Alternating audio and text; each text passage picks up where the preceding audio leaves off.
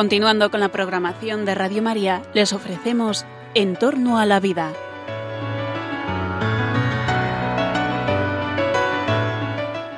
Es un espacio dirigido por José Carlos Avellán y Jesús San Román.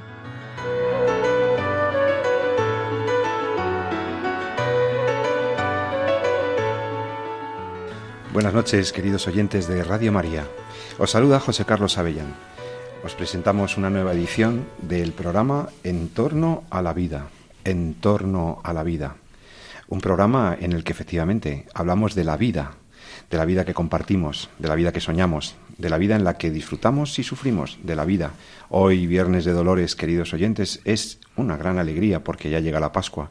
Es una gran alegría reencontrarme con todos vosotros en el programa en el que intentamos profundizar en bueno, las fronteras de la ciencia, los límites éticos de las actuaciones médicas. Hablamos de la salud, hablamos de la enfermedad, hablamos de los doctores, hablamos de las enfermeras, hablamos, si eres profesional de la salud, pues sabemos que muchos de vosotros nos, seguís, eh, pues hoy el programa seguramente te va a interesar. Repito que es eh, ocasión de gran alegría para mí reencontrarme otra vez, dos semanas después, con todos vosotros. Bueno, ¿y de qué vamos a hablar hoy? Bueno, pues hemos preparado un programa em, en el que vamos a reflexionar sobre algo que vino dado por una conferencia que me tocó impartir el pasado miércoles. Me pidieron una conferencia en la que me pedían un grupo de un equipo médico del Hospital de Montepríncipe de Madrid me pedían que hablara a los médicos, enfermeras, fisioterapeutas, educadores de la unidad de oncología pediátrica que dirige la doctora Blanca López Ibor. Me pidieron que les hablara en su ciclo de formación de los profesionales sobre la medicina como poder. La medicina como poder. Claro, porque ellos querían que yo reflexionara sobre la actividad sanitaria, ¿no? que reflexionara con ellos sobre el fundamento de la vocación de los médicos, sobre por qué los médicos se dedican a esta actividad, sobre las razones, sobre los fines, sobre el buen hacer de los médicos y de enfermería y de todos los profesionales sanitarios. Pero al mismo tiempo éramos conscientes todos de que la medicina, los médicos tienen un poder. Sí, es verdad, es verdad. De hecho, llegó a mis manos, pude conseguir precisamente un libro que ya está descatalogado, me, costó encontrarlo, precisamente un libro del eh, prestigioso psiquiatra Juan José López Ibor, que en 1975 publicaba un libro titulado exactamente así, La medicina como poder. Un libro que reúne diversos artículos y conferencias de, de quien seguramente no solamente fue un buen médico, sino también un profundo conocedor del ser humano, y que por, ambos aspectos demuestra a alguien comprometido con su profesión, ¿no? que, se nota que la vivió como, una vocación. Pues bien, eh, hablando del el poder de los médicos, en realidad López Ibor hacía una verdadera reflexión mm, que podríamos llamar de antropología médica, o sea, es una reflexión de filosofía de la medicina. ¿Y a nosotros por qué nos interesa? Porque él es un médico comprometido y empeñado en descubrir lo humano en la enfermedad, un médico que es consciente de los riesgos de, tecnificación y de cosificación de la medicina moderna. Y, eso lo hemos sentido todos cuando entramos en un hospital o cuando nos toca ir a un centro de salud y, a lo mejor eh, hay varias personas que nos tratan, hay mucha tecnología, hay un riesgo ahí evidente de deshumanización y todo eso se perfila en ese libro y a mí me hizo pensar y me dijo, tengo, tengo que reflexionar con los oyentes y con los contertulios que pueda tener en el programa sobre este tema del poder del médico, el poder de los médicos. Sí, porque al final resulta que hay eh, eh, los médicos, y me centro en ellos en particular, han ejercido tradicionalmente desde la antigüedad y yo creo que todavía hoy día ejercen una posición de liderazgo social. Tal como describiera Diego Gracia, el médico antiguamente ejercía una suerte de, cuasi sacerdocio, ¿no? revestido de ese halo de prestigio, de, un aura eh, casi mágica, porque realmente se le reconocía como el depositario de una ciencia, de una sabiduría, que en realidad le configuraba como un verdadero poder.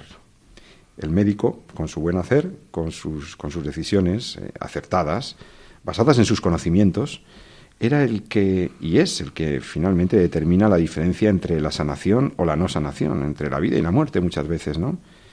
Y así nosotros, eh, los ciudadanos, cuando nos toca la enfermedad, los enfermos, confiamos lo más valioso de nuestra existencia probablemente, o de nuestra existencia, nuestra existencia física, no, nuestra salud, e incluso la continuidad de esa vida física, lo confiamos al acierto del profesional o del equipo médico en el, en el diagnóstico y en el tratamiento. El, el enfermo, el, el, infirmus, ¿no? que, el, que eh, está, eh, esa persona que está eh, en posición de, de, indigencia, ¿no? de cierta debilidad, de dependencia, ¿no? de vulnerabilidad, se pone en manos de, del médico, que es quien conoce, quien conoce la corporeidad, quien conoce la enfermedad.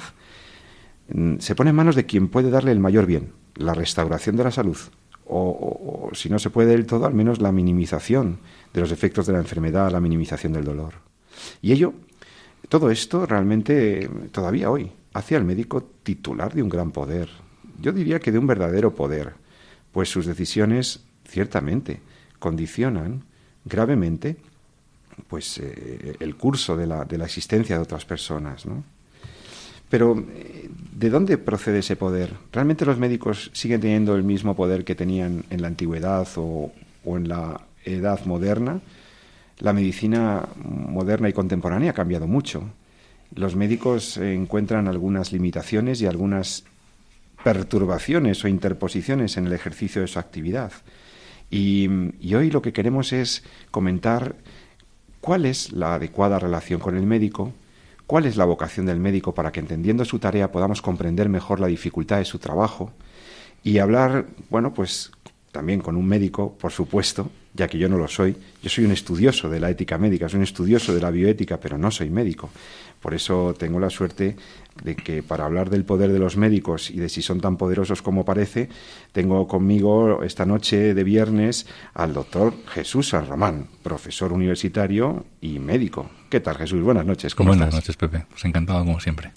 Bueno, tú sabes que eh, yo he partido de una tesis que no sé si tú compartes, y es que el poder del médico es un poder real. Los médicos decidís muchas cosas. ¿Real? ¿Real en qué sentido? Real en el sentido de que, de que ciertamente ostentáis una, una capacidad para tomar decisiones que influyen sobre otros, ¿no? Eh, yo me licencié hace 25 años, con lo cual mi perspectiva es en, no es de tan, tantos años y tantos siglos. Bueno, pero tú has estado en la clínica, tú has estado en la urgencia, tú has estado atendiendo situaciones muy críticas y tomabas decisiones, sí. tomabas decisiones muchas, con sí. base en tu conocimiento que podían significar eh, el sí o el no sí, el ser o no ser de la salud de una persona. Y, y realmente esto es lo que yo quiero que hoy eh, comentemos un poco, ¿no? Porque mm, se habla de poder, pero ¿qué tipo de poder, no? Y, y, ¿Y por qué se puede decir que el médico tiene algún tipo de poder o de potestad o de... Bueno, yo, si quieres, puedo hacer una pequeña aclaración a la palabra poder, ¿no? Eh, hay una distinción clásica del mundo clásico que viene desde Roma, que es la, distinción entre autoridad y poder, ¿no? Quizá convenga que primero hablemos de, de la autoridad y del poder del médico, ¿no? ¿Cuál es la diferencia entre poder y autoridad? Porque, hombre, son dos conceptos muy, muy cercanos, ¿no?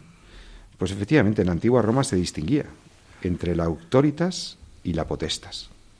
La autoritas y la potestas. Sí, eh, la autoritas era, era una forma de, legitimación, de legitimación social que procedía del conocimiento, del saber, de la valía.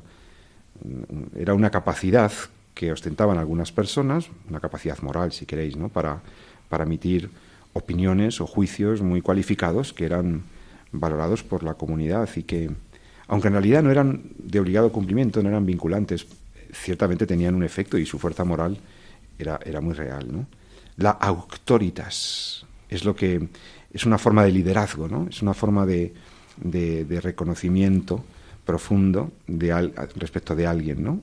Pero luego estaba la potestas, ¿no? que los romanos distinguían la autoritas de la potestas. La potestas, por el contrario, hacía referencia a la capacidad legal, formal, para tomar decisiones, ¿no?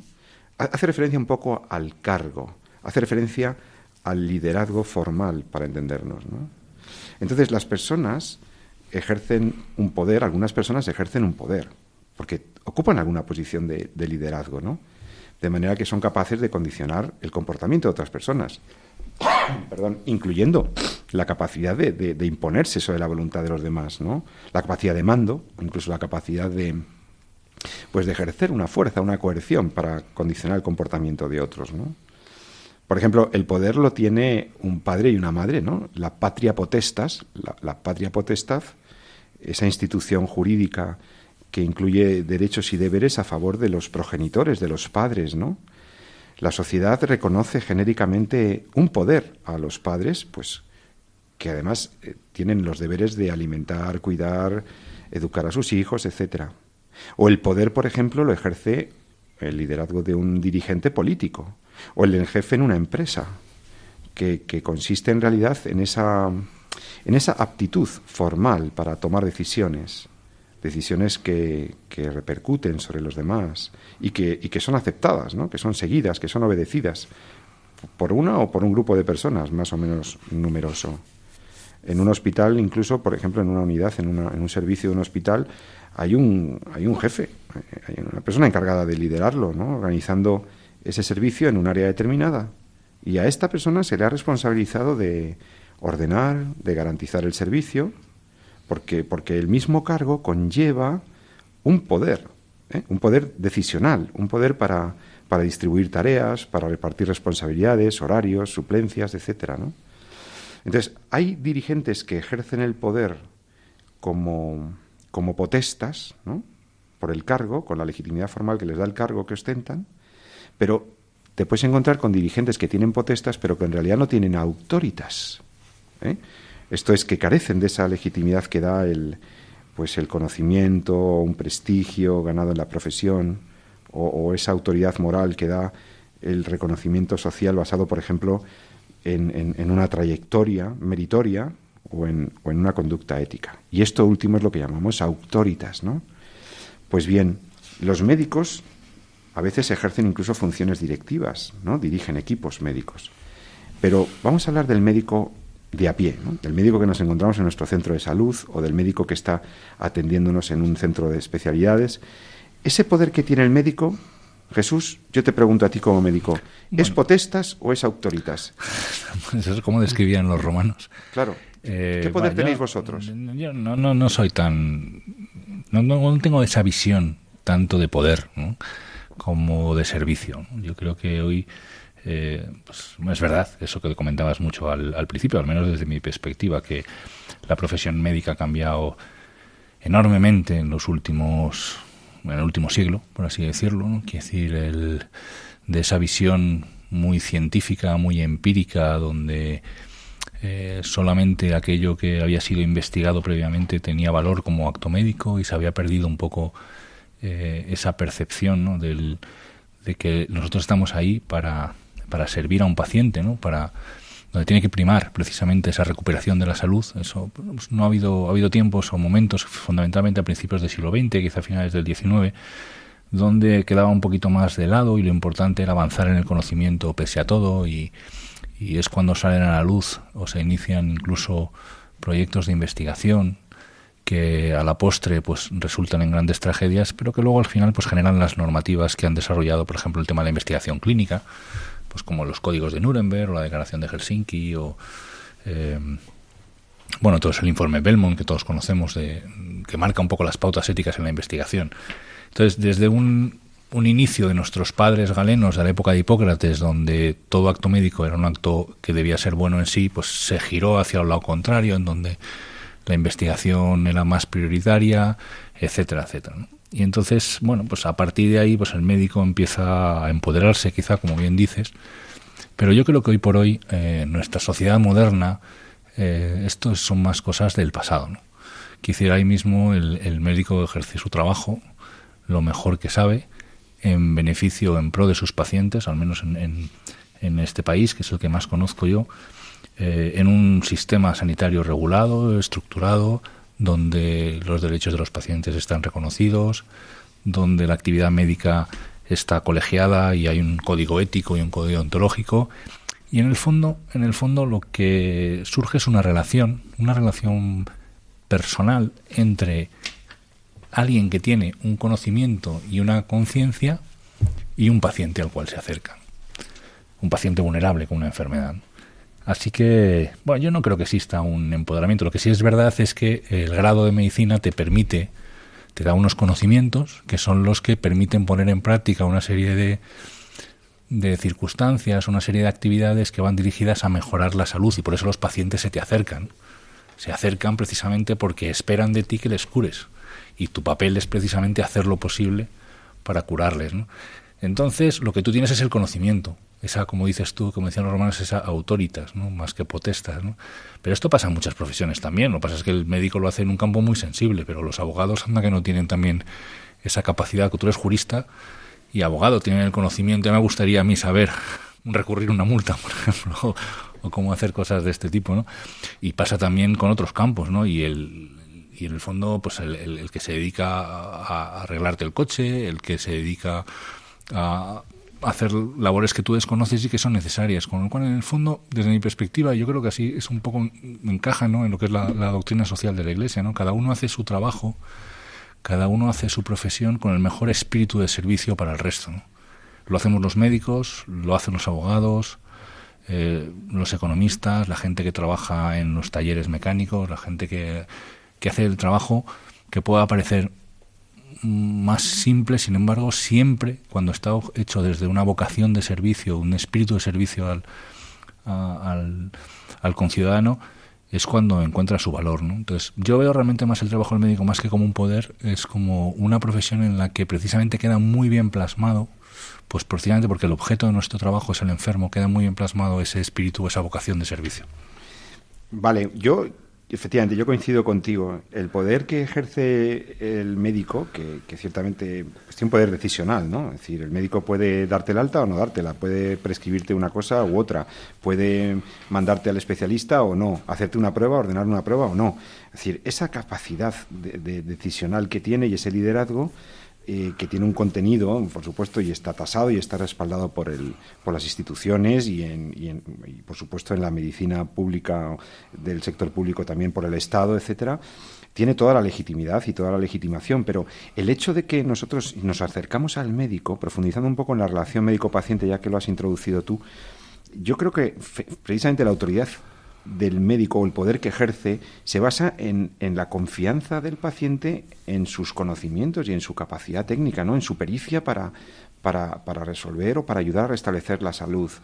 Y en ese sentido, pues sí, yo, yo, yo también creo que es más autoritas que potestas, ¿no? Por más que en un momento determinado o por, o por de carácter temporalmente un médico pueda ejercer una función directiva en una empresa o en un, en un servicio hospitalario, eh, ese sí que podría ser una potestas, ¿no? Pero realmente sí, yo estoy de acuerdo contigo que este, este, es, este es un poder más efímero y en cambio el autoritas es ese poder digamos, de una autoridad moral, ¿no? Que, que, los médicos os habéis ganado también con el respeto de la sociedad por vuestra preparación, por vuestro buen hacer, etcétera, ¿no? La autoridad científica del médico, yo creo, es la base del, del respeto a, sus opiniones y a sus prescripciones, ¿no? Mm, sí, cada uno en su campo. Yo es que no tampoco veo eh, un especial, eh, un primordial papel del médico en el conjunto de las profesiones. ¿no? Decir, yo eh, creo que cuando uno hace su trabajo lo mejor posible y lo trata de, trata de santificarse en su trabajo, pues los trabajos adquieren valor de santidad, ¿no? Independientemente de que uno sea médico o trabaje de taxista o sea el el presidente de un banco, ¿no? Quiere decir, mientras uno haga su trabajo recta y dignamente. Entonces, ¿cuál es? La cuestión es que nuestro trabajo precisamente está enfocado y dirigido a, a buscar el bien de, de, otra persona, ¿no? el bien del enfermo. ¿no? Pero todos los demás trabajos, en el fondo, deberían ser así, ¿no? buscar, prestar un servicio a la sociedad, buscar el bien de nuestros conciudadanos. ¿no? Pero el nuestro queda muy plasmado, muy, muy regulado en tanto que el, el quien se acerca a nosotros es un paciente es una persona vulnerable que está enferma y como tú me has dicho, pues en el fondo coinciden en esas dos circunstancias, ¿no? El, el, ciudadano, ¿no? que la persona enferma, ¿no? que, que en un contexto marcado por el sufrimiento y por la enfermedad se acerca a otra persona que tiene una ciencia y una conciencia, ¿no? como dice la muy bien, esto es muy bonito, habría que leer releer ¿no? otra vez el, capítulo 1 o la introducción ¿no? de la carta pastoral a los agentes sanitarios. Que sí, muy recomendable. Que hemos tocado ya en algún podcast, de, en algún programa y que estarían disponibles en los podcasts. El, yo se lo recomiendo a toda la gente de buena fe, no solamente agentes sanitarios, que, que lean la carta pastoral, que además fue renovada el año pasado, una carta pastoral a los agentes sanitarios, y que habla muy bien de, de lo que son los retos de la medicina en el contexto actual. ¿no? Y esa primera introducción pues habla un poquito de, de, lo que es el, agente sanitario, no ya el médico, sino el agente sanitario en general. Yo creo que sí, yo creo que hay una clave y es que cuando nosotros nos acercamos al médico, estamos, digamos, convencidos de que el médico va a actuar buscando siempre y prioritariamente el mayor bien para el paciente. O sea, esa convicción de que va a actuar de modo beneficente siguiendo ese principio rector básico de la bioética, ¿no? El, principio de beneficencia. Bueno, que estaba ya en el juramento hipocrático y ha sido vigente en todas las diferentes versiones. en los primeros párrafos es eh, que siempre se, se, actuará y se priorizará eh, la actividad que uno realiza eh, por el bien del paciente, ¿no? De ahí, precisamente, pues eso que, comentabas, ¿no? Que tengamos la necesidad de tener esas dos Cs, ¿no? Esa conciencia y esa ciencia. Primero, la ciencia para saber obrar rectamente, ¿no? decir qué es lo que tenemos que hacer, ¿no? que lo que lo que hemos comentado en algunos programas como la Les Artis, ¿no? decir qué es lo que eh, hoy por hoy el estado de la evidencia actual de la medicina eh, recomienda para un paciente en concreto, ¿no? que puede no ser lo mismo que recomendaba hace 20, de hecho no lo es, ¿no? lo mismo que se recomendaba hace 20 años, y esa necesidad que tiene el médico, que es muy conocido por todos, que es que estudiamos toda nuestra vida, es decir, que nuestra formación no termina en el momento en que nos eh, licenciamos o nos graduamos, sino que eh, se mantiene siempre. Yo me acuerdo mucho, y se lo decía a mi hijo, que está ahora estudiando otra vez medicina, como... Tradición familiar, qué bien. Yo cuando entré en la... Perdón que cuento un ejemplo personal, pero a mí me, impactó mucho. Mi padrino, eh, que también es médico, me regaló el, Harrison, que es como la, Biblia de la medicina interna, ¿no? Es, es, como decimos nosotros, es como el, eh, es un libro con el que estudiáis todos interno, con el que dormimos. la referenciáis siempre, ¿no? con el que dormimos casi. Los principios de medicina interna se llama el libro y es, bueno, es una enciclopedia bastante sólida donde están, pues muy. Y me regaló la versión en ese momento, la edición que había cuando entraba en primero, y entonces ni conocía el libro. Y con una dedicatoria que decía: Enhorabuena, bienvenido a la profesión, acabas de hipotecar el 80% de tu tiempo libre. ¿no? Y, el fondo es eso, quiere decir, eh, tú dedicas mucho de tu tiempo libre a formarte, porque tu trabajo lo haces de cara al enfermo, pero tu formación, tu forma de estudiar, avanzar, en, de estar al día de lo que ocurre, ir a algún congreso, leer las últimas publicaciones, eso no lo haces en el tiempo de consulta, lo haces en, tu tiempo libre. Con lo cual, en el fondo, te formas y estudias mucho. Eso es importante, es, que es necesario, ¿no? es necesario porque en esas, como decíamos en esta pastoral, pues habla por un lado de ciencia, la necesidad de estar al día bien formado, y segundo de conciencia, ¿no? porque ahora mismo la tecnología, lo hemos hablado 200 veces en, estos, en estas ondas, el desarrollo de la medicina, la tecnología, eh, te permite obrar de muchas formas. Y no todo lo que podemos hacer es éticamente admisible. Y en la medicina muchas veces estás ahí tomando, como bien dices, decisiones al principio de la vida, decisiones al final de la vida, y donde esa recta formación de la conciencia es cada vez más necesaria en nuestros profesionales. Y ahí sí que me sí que podríamos entrar a hablar despacito y profundamente de si estamos dejando esa parte un poco de lado, ¿no? Cada vez hay más formación en lo que es la evidencia técnica y científica de lo que es la medicina, los últimos ensayos, los últimos tratamientos experimentales, lo que la tecnología nos permite hacer.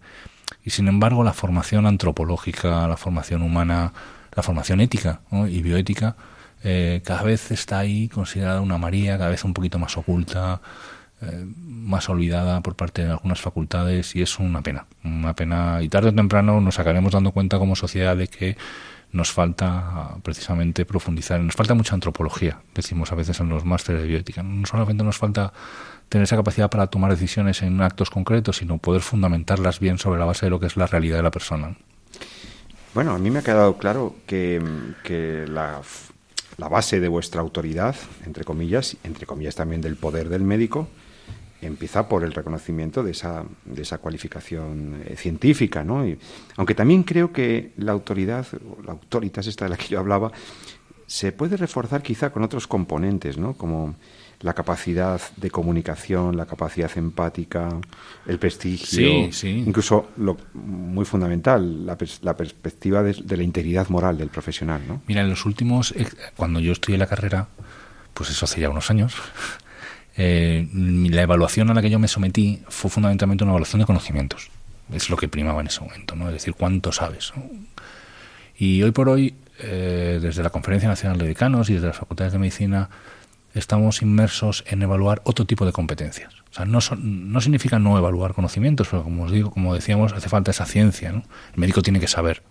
Si no sabe, Está claro. ya podrá ser muy, muy amable, muy amable, pero que no sabe. ¿no? Entonces, tiene que saber. Saber hacer las cosas y saber indicar lo que tiene que indicar. Y si es cirujano, saber utilizar bien las manos y, y hacer las cosas bien. ¿no? Pero además de eso hay otras competencias importantes que empezamos a evaluar en los últimos años, ¿no? que son, como bien dices, competencias de que, se basan sobre el profundo conocimiento de quien a quien tengo enfrente es a un, a un ser humano que está en una situación de vulnerabilidad. Entonces hablamos de empatía, hablamos de comunicación de malas noticias o de buenas noticias, hablamos de saber eh, llevar al enfermo hacia una toma de decisión. En el fondo el paciente es autónomo, tiene que tomar él también la decisión, tiene que responsabilizarse de las decisiones que toma en el cuidado de su salud, saber llevarle, saber hablar con él, que lo entienda, cómo me comunico a él, cuál es mi postura, mi posición, mi trato. Estas son competencias que antes, bueno, uno pues las asumía o no les daba importancia, ahora las evaluamos, las evaluamos con actores incluso, que haciéndose pasar por Hacéis escenificaciones y se evalúa cómo... Entrenamos actores para que conozcan determinadas enfermedades, eh, ellos se hacen pasar por pacientes y no solamente no evalúan cuestiones de conocimientos, porque, no los tienen, ¿no? pero sí evalúan cómo se ha dirigido el, estudiante de medicina a él, cómo, cómo le ha preguntado, eh, qué tipo de... si se han sentido confortables, si se han, si se han sentido entendidos en relación a esas preguntas. Eh, ese trato, ¿no? ese trato con el paciente, ese respeto, esa empatía, esa comunicación. Mm. Esto que antes no se ahora sí lo evaluamos. ¿Por qué? Pues porque, hace, eh, insisto, esto es una, eh, en el fondo es una apuesta en común entre el paciente enfermo y el médico que en el fondo está para servir ¿no? al paciente enfermo. Sí, yo creo que mm, además vosotros tenéis un poder añadido y es que mm, al médico al final se le confían elementos, eh, contenidos de la propia intimidad, ¿no? Eh, tan delicados aspectos de la personalidad o de, o de la vida como, lo atinente a la salud, los hábitos de vida, muestras tu corporalidad, el, o sea, el conocimiento de estos datos al final confiere también un poder relevante, ¿eh? hasta el punto de que bueno, por supuesto, existe un, mandato deontológico de preservar la, la, confidencialidad de esa información bajo el obligado secreto médico, pero que además se ha querido asegurar jurídicamente, claro. los datos de carácter, los datos de salud son datos especialmente protegidos, ¿no? En las leyes. Incluso cuando el alumno empieza a rotar un hospital, tiene que firmar un manifiesto de confidencialidad. Eh, las accesos a las historias clínicas son, son restringidos. Eh, pues está también en el juramento hipocrático, es de lo primerito, ¿no? Esa, precisamente esa confianza que tiene el paciente con el médico es la que al paciente le permite contarle cosas que no contaría a nadie. Claro. Porque en el fondo no te las cuenta para que te informe, sino que te las cuenta para que tú puedas eh, obrar rectamente en las decisiones eh, que tomas. O sea, lo hace para que tú puedas hacer tu trabajo. Que es verdad que si a mí el paciente, hay, eh, yo le pregunto cosas muy íntimas en algunos momentos, ¿no? pero es verdad que si no me las cuenta, eh, si, existiendo me las oculta, las decisiones que yo puedo tomar de cara al tratamiento pueden ser erróneas, por, por precisamente por no tener esa, esa información. ¿no? Y eso a mí me da me obliga a guardar un secreto en todos los aspectos. Y de hecho la información clínica pertenece a la custodia del sistema, pero está es una, está protegida por la ley de protección de datos de forma especialmente sensible, todo lo que es la información. La historia clínica, todo, todo. Sí, sí, sí. Bueno, yo... Que, bueno, que efectivamente eso se basa, como bien decimos, en la confianza del paciente con el médico. ¿no? se entiende de otra forma. Sin duda. Bueno, estás escuchando Radio María, estás escuchando En torno a la vida, el programa en el que nos puedes dirigir tus comentarios, tus sugerencias de temas, si quieres que ampliemos sobre algún tema que hemos tratado y nos, nos ha faltado tiempo y quieres que hablemos más de él, o quieres contarnos algún caso y que lo reflexionemos en, aquí en la radio, pues encantados. Escríbenos a En torno a la vida.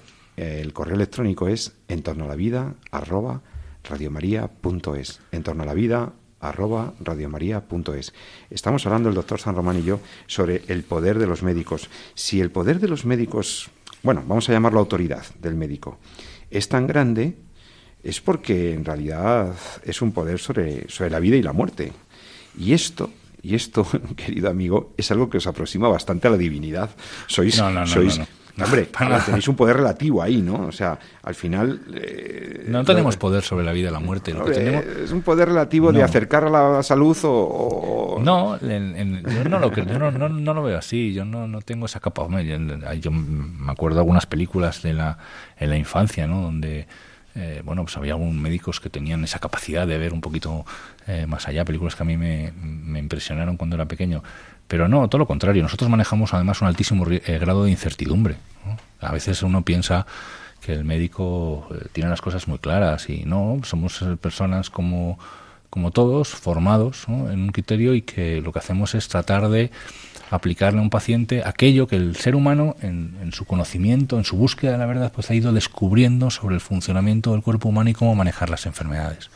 Pero en ningún caso tenemos control sobre los valores más absolutos de lo que es la vida y la muerte, ¿no? decir, de hecho no sabemos, ¿no? nosotros que cuando alguien se muere, ¿no? Lo que podemos descubrir es si el paciente está ha fallecido o no, pero en qué momento se muere tampoco lo lo podemos, podemos saber. Uno al final puede mirar un, un paciente y ver que, es, pues, que está cadáver, que ha fallecido ya, ¿no? Pero ¿cuándo, en qué momento concreto se produce la muerte? Eso ningún hombre lo sabe, ¿no? Claro, ningún pronóstico puede ser tan claro. Tan Nosotros, eh, bueno, pues haces un poco, recoges o tratas de recoger todo aquello que el hombre ha descubierto a lo largo del tiempo y tratar de aplicárselo a un paciente concreto, ¿no? Y eso a veces, eh, a lo que debe hacerte es a, ser muy humilde, yo creo, por lo menos es mi opinión, ¿no? Todo lo contrario a esa, eh, esa especie de soberbia intelectual que a veces... Eh, sí, esa cuasi arrogancia que puede tener. Se aplica, mm. que en el fondo es falso. No, no, yo no, no conozco a ningún compañero mío que viva un poquito con esa arrogancia que a veces se ven en algunas películas, del médico que está ahí, algunas así, películas así como muy americanas y tal, sino todo lo contrario, en el fondo tienes una gran sensación de que queda tanto por saber, queda tanto por descubrir, queda tanto por avanzar, que, que en el fondo acabas como decía Sócrates, no solo sé que no sé nada, ¿no? Y eso que me lo han dicho, decimos. Ahora te voy a proponer algunos temas para que tratemos en la segunda parte del programa. Fíjate, hemos hablado sobre que el poder del médico se basa en ese conocimiento, en, esa, en ese reconocimiento social que tenemos y esa confianza que ponemos en vosotros.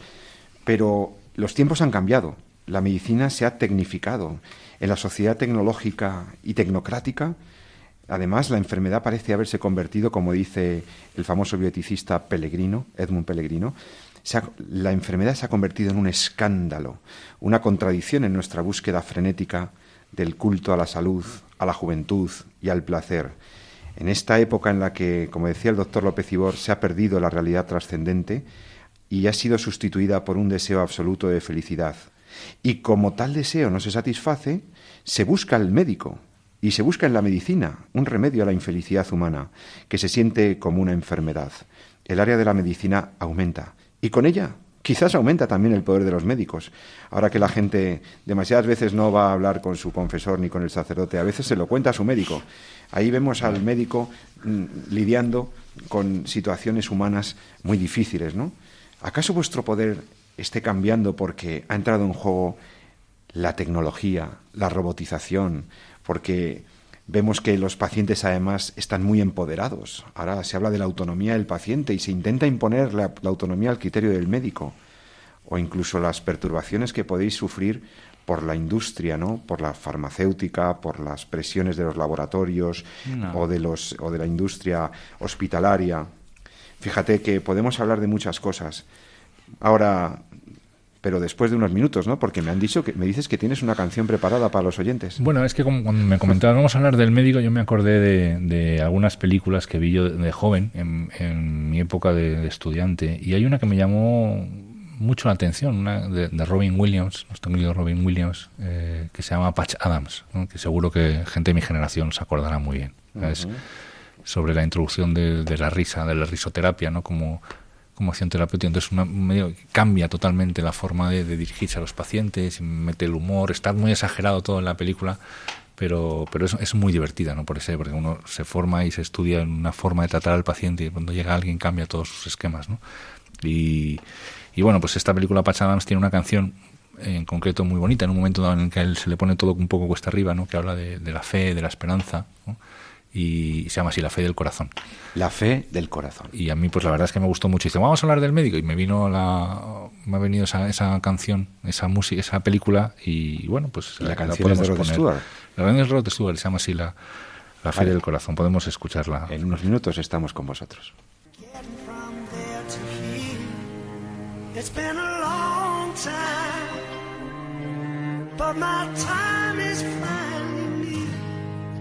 And I can feel the change in the wind right now.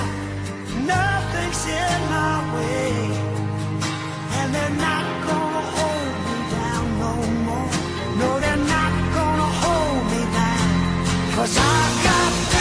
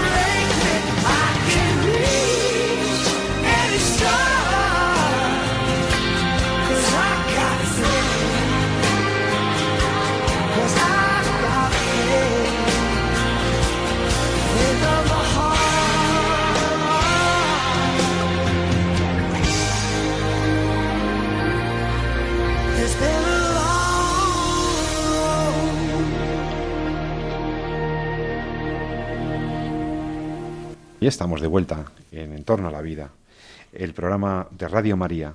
Hemos escuchado La fe desde el corazón, bonita canción que nos recomendaba el doctor San Román, con el que estamos hablando sobre los médicos, sobre el poder posible, el poder de los médicos, su autoridad, dónde se fundamenta esa autoridad, Porque fíjate que yo tengo para mí que lo propio, lo esencial y lo más bello de la medicina es que lo que ocurre en el acto médico, Jesús, es que un ser humano cuida de otro ser humano.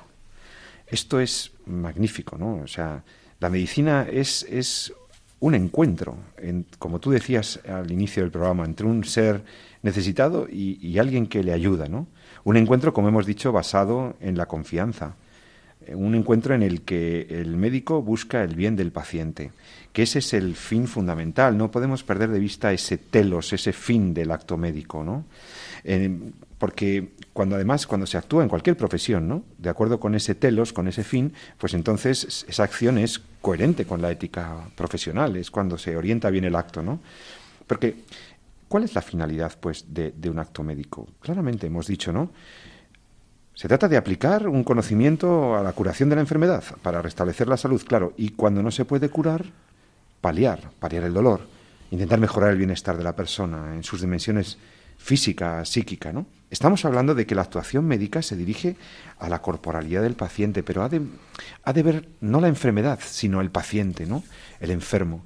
Ha de fijarse prioritariamente en, en una visión, yo diría que holística, ¿no? Una visión global, mm, integral, ¿no? Entendiendo que el sanitario tiene frente a sí, tiene una persona delante, aquejada de una enfermedad, pero no una enfermedad, ¿no? A mí me parece muy importante que el análisis eh, diagnóstico, pronóstico, terapéutico que, que, se haga mm, la persona no es solo su biología, ¿no? Lo que decías antes, eh, tenemos ahí delante una mente, tenemos un temperamento, tenemos una psicología, tenemos un espíritu, por cierto, un entorno familiar, social, eh, un medio ambiente, una historia personal, si quieres. delante el médico tiene una persona con su educación, con sus costumbres, con sus creencias, con sus valores con sus convicciones morales, ¿no? Entonces, yo creo que, esto es muy importante. La, Carta Pastoral a los Agentes Sanitarios define precisamente esa relación en un párrafo precioso, ¿no? que, antes comentaba un poquito al principio. Pero fíjate, esta relación con el enfermo, que es, lo que como tú lo definías, ¿no? pero le da una serie de características que habría que a veces ponerla como un checklist, ¿no? Es decir, cumplo todas, hay alguna que se me ha quedado pendiente, que, y es muy bonito, como así como examen de, sí, sí, revisión, Y de esta relación con el enfermo, con pleno respeto a su autonomía, exige disponibilidad, atención, comprensión, compartición, diálogo, junto con pericia, competencia y conciencia profesional. Es decir, Muy bueno. lo decíamos, conciencia por un lado y por otro lado ciencia. Es decir, debe ser la expresión de un compromiso profundamente humano asumido y desarrollado como una actividad no solo técnica, sino también de entrega y de amor al prójimo. Es muy bonito. Esta carta debe ser de obligada lectura para todos los, estudiantes, los agentes sanitarios, todos los profesionales de ciencia de la salud. Sin duda, es buenísima. Sí, yo, yo por, por, por, por ir em, eh, introduciendo algún aspecto, a veces me, me, pregunto ¿no? sobre las dificultades que podéis encontraros para cumplir con esa misión, ¿no? con ese fin, con ese telos. ¿no? Telos es la finalidad del acto. ¿no? Pues hay muchas. En el fondo es una cuestión más práctica que otra cosa. Quiere decir, eh, está la saturación de los servicios, la saturación del sistema, el poco tiempo. Esto también se quejan nuestros pobres pacientes, ¿no? los de los tiempos de espera, de, que les dedicamos poco tiempo, de que hemos perdido la capacidad de hablar, que, si les dedicamos ocho minutos de media o siete minutos de media y de ellos el 50% los tenemos que hacer tecleando la historia clínica en el modelo informático ad hoc para recoger los datos, pues al final el tiempo en el que miramos a los ojos a nuestro paciente se ha reducido a, la mínima expresión, ¿no? quizá a dos minutos de esos ocho, porque muchos de ellos hablamos con él mientras escribimos en el ordenador lo que, lo que tenemos de lo cual tenemos que dejar constancia en la historia clínica. Entonces, yo creo que es una de las grandes limitaciones para que las cosas, eh, para que esa relación de confianza acabe cuajando. Entonces, al final es más técnica, de, más de como se llamaba antes, ¿no? que era un poco sorprendente, pero así, ¿no? Usuario, ¿no? Del usuario, técnico usuario, ¿no? ya, éramos médico-paciente, era técnico usuario, Entonces, bueno, pues esa saturación de los servicios, la verdad es que y la saturación del dificulta, ¿no? Pero bueno, también estamos en un sistema eh, sanitario que es de acceso universal, ¿no? Y eso, bueno, pues tiene también sus implicaciones desde el punto de vista económico ¿no? y social. Decir que... ¿Y qué me dices del riesgo de la medicina defensiva? ante el paciente enarbolando derechos, exijo esta prueba, exijo lo otro. Mi cuñado me ha dicho que Ah. no, no, no. Eh, Eso no, es, tan frecuente. la gente normalmente es más comprensiva, ¿no? La gente, en general, la relación de confianza es el punto de partida. Que nadie va.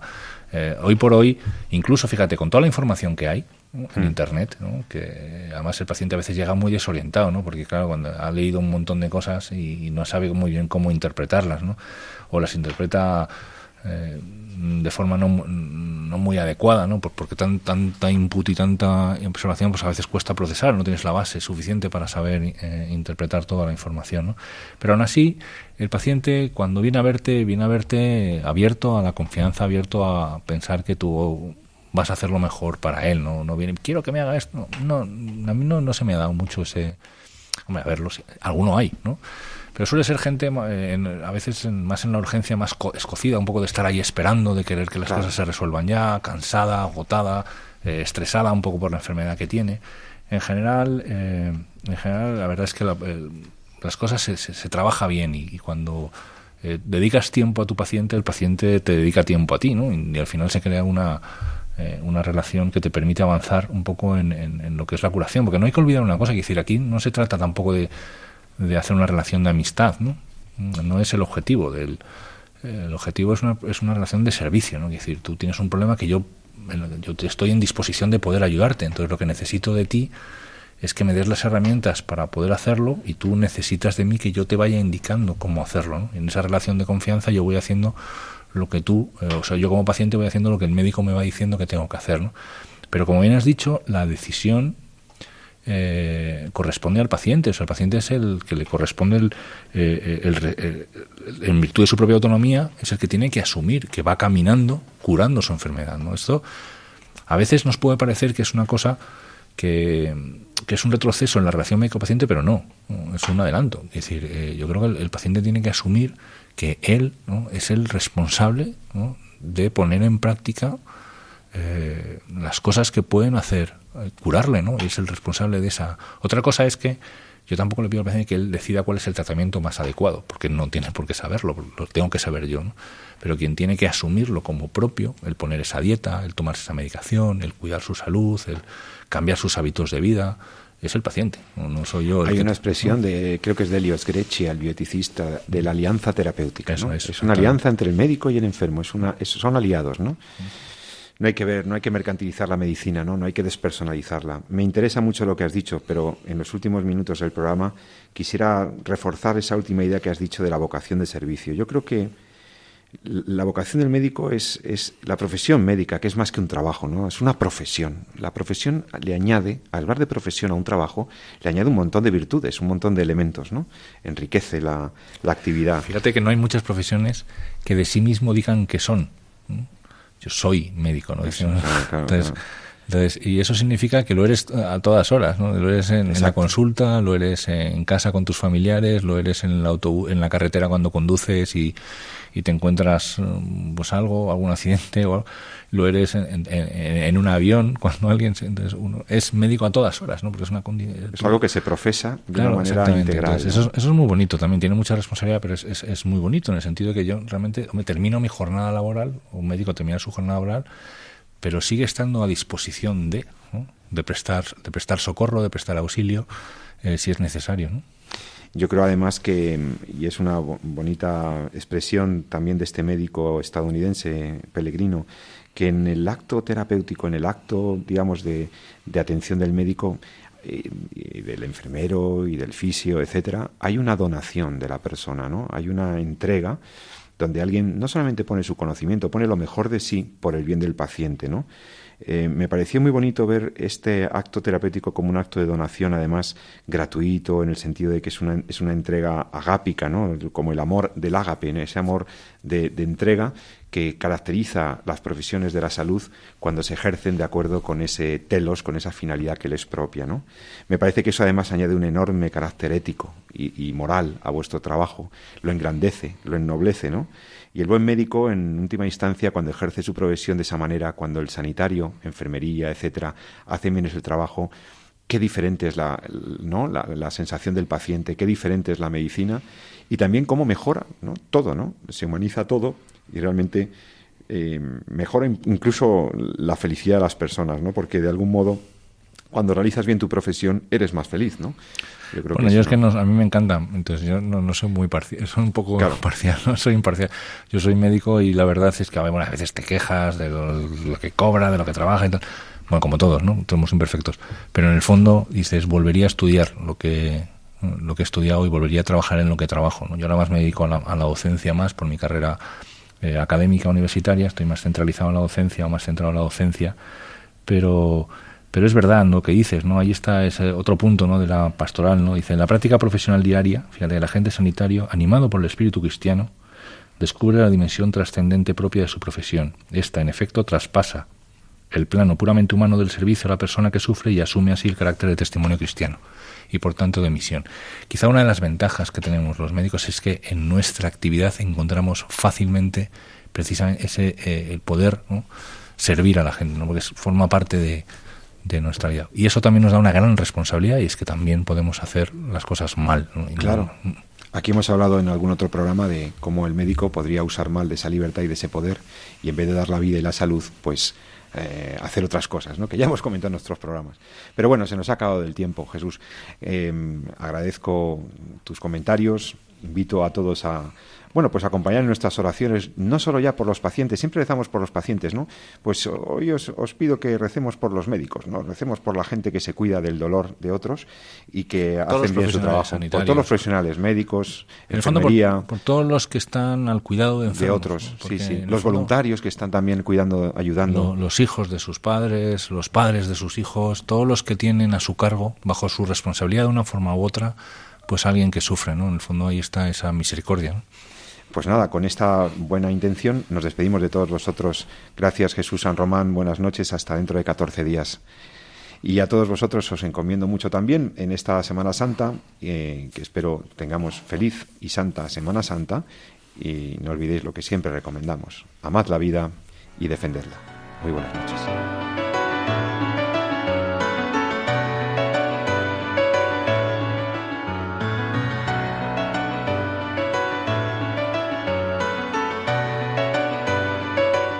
Han escuchado En torno a la vida con José Carlos Avellán y Jesús San Román.